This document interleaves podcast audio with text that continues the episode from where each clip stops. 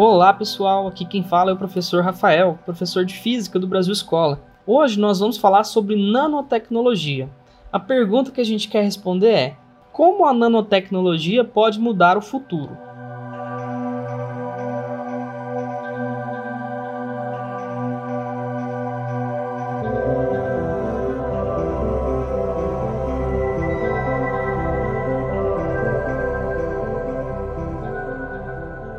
Primeiramente, vamos falar sobre o que, que é nanotecnologia. A nanotecnologia é o controle, é a manipulação da matéria no nível nanométrico.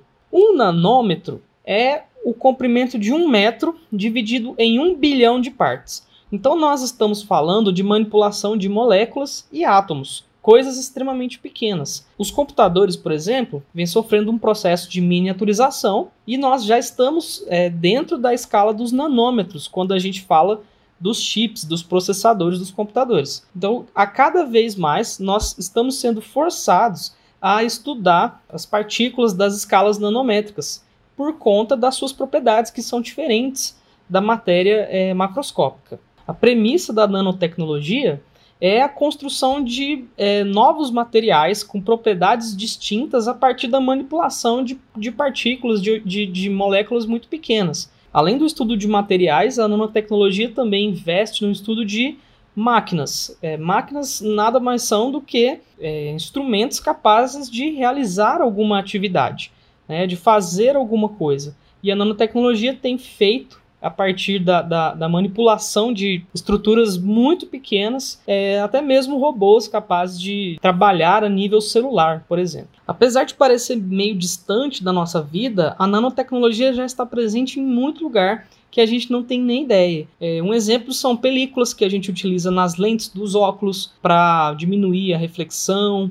É, ou então para é, melhorar a, a, qualidade da luz que chega aos nossos olhos, né?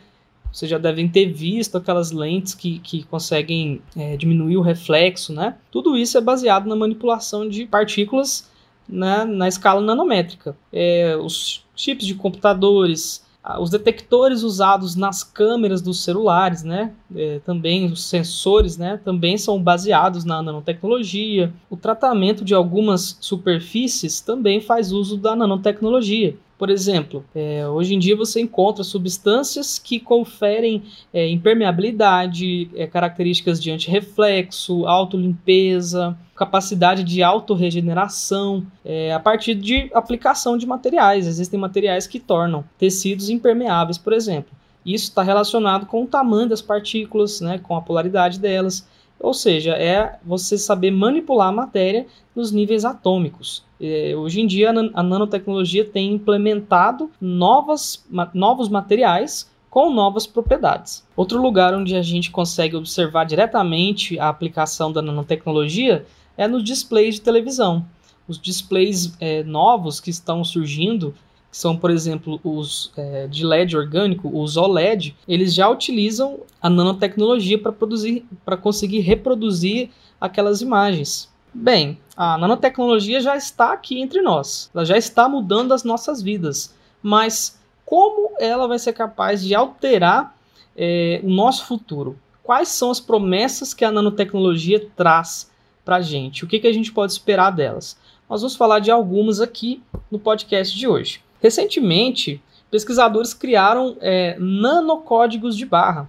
Esses nanocódigos de barra são feitos de metais condutores é, que são alinhados numa escala muito pequena. E é, a, a, esses nanocódigo de, nanocódigos de barras podem ser colados a substâncias que se, a, que se ligam a determinadas estruturas de células específicas do corpo humano. Quando você consegue colocar um marcador né, em uma célula, você consegue fazer com que uma droga, né, uma, uma, uma medicação, por exemplo, vá direto para aquela célula e ataque-a né, diretamente. Isso consegue vetorizar é, medicações né, de forma mais eficiente. Então, esse código de barras é extremamente importante para a, a eficácia de diversos remédios né, e diminuir também os efeitos colaterais deles sobre o corpo humano. A partir do momento que você identifica né, uma célula com um nanocódigo de barras, por exemplo, você torna a eficiência do tratamento muito melhor. Então é algo que se espera da nanotecnologia no futuro, que a gente possa direcionar as medicações, os, as drogas, por exemplo, no tratamento de quimioterapia, diretamente né, para a célula que precisa ser tratada. Outra possibilidade extremamente interessante da nanotecnologia é a produção de nanomáquinas. Nanomáquinas são máquinas é, de escalas extremamente pequenas, comparáveis às escalas dos átomos. É, hoje em dia já são construídas nanomáquinas com até 16 átomos e uma delas que chamou atenção recentemente é uma nanomáquina capaz de transformar a luz em trabalho. Ela consegue literalmente se mover quando ela é iluminada por uma certa frequência. Isso pode facilitar muito o trabalho de cientistas, porque com essa possibilidade você consegue girar moléculas, você consegue posicionar ela da forma que você quiser.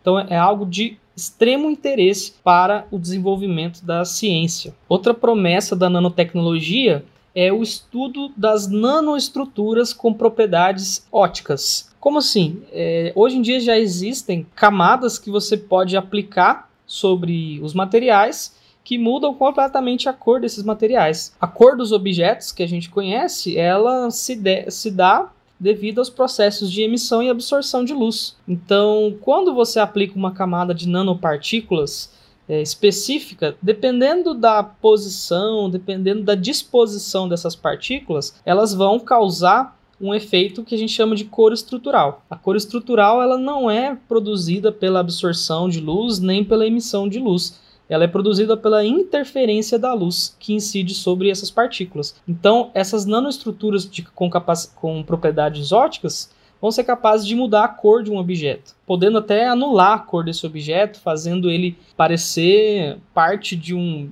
de um ambiente ao redor dele.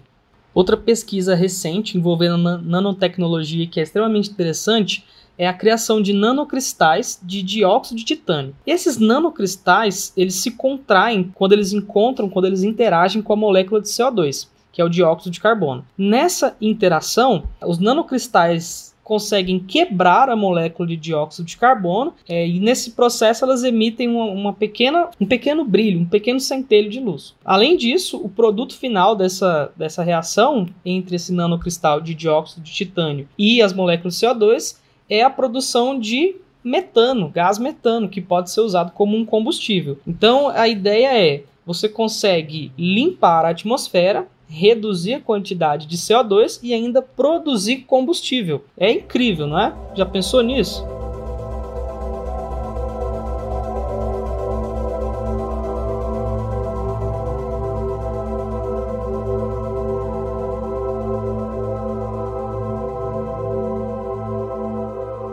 Recentemente, algumas pesquisas vêm mostrando uma enorme gama de possibilidades usando nanotubos de carbono. Os nanotubos de carbono já são conhecidos há muito tempo, mas hoje uma aplicação extremamente interessante desse, dessa estrutura do carbono é a produção de dispositivos que conseguem identificar vírus.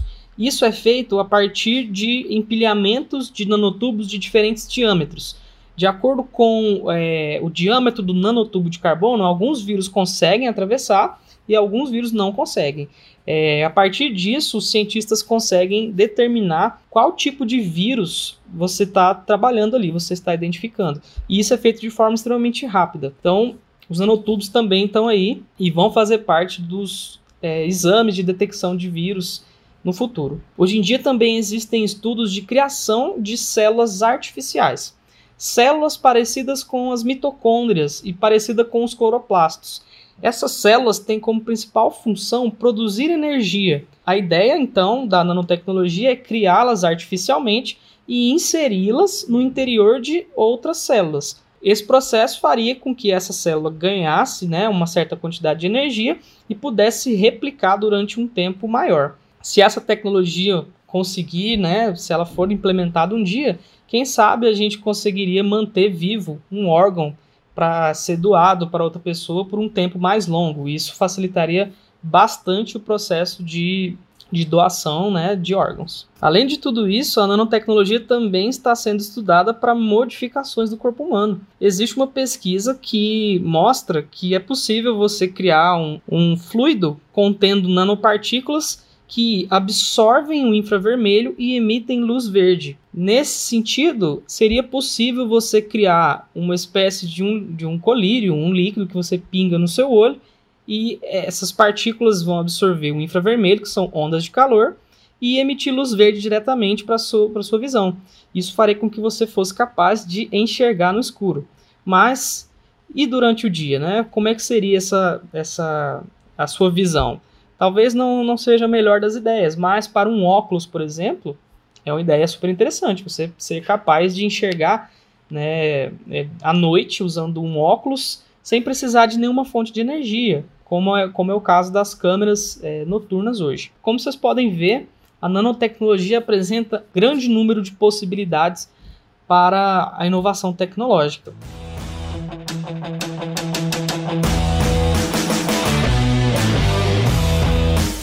Então é isso, pessoal. Espero que vocês tenham gostado do nosso podcast de hoje, que falou sobre nanotecnologia.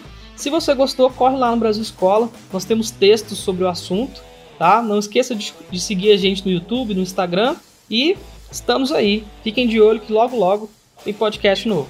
Abraço, tchau, tchau.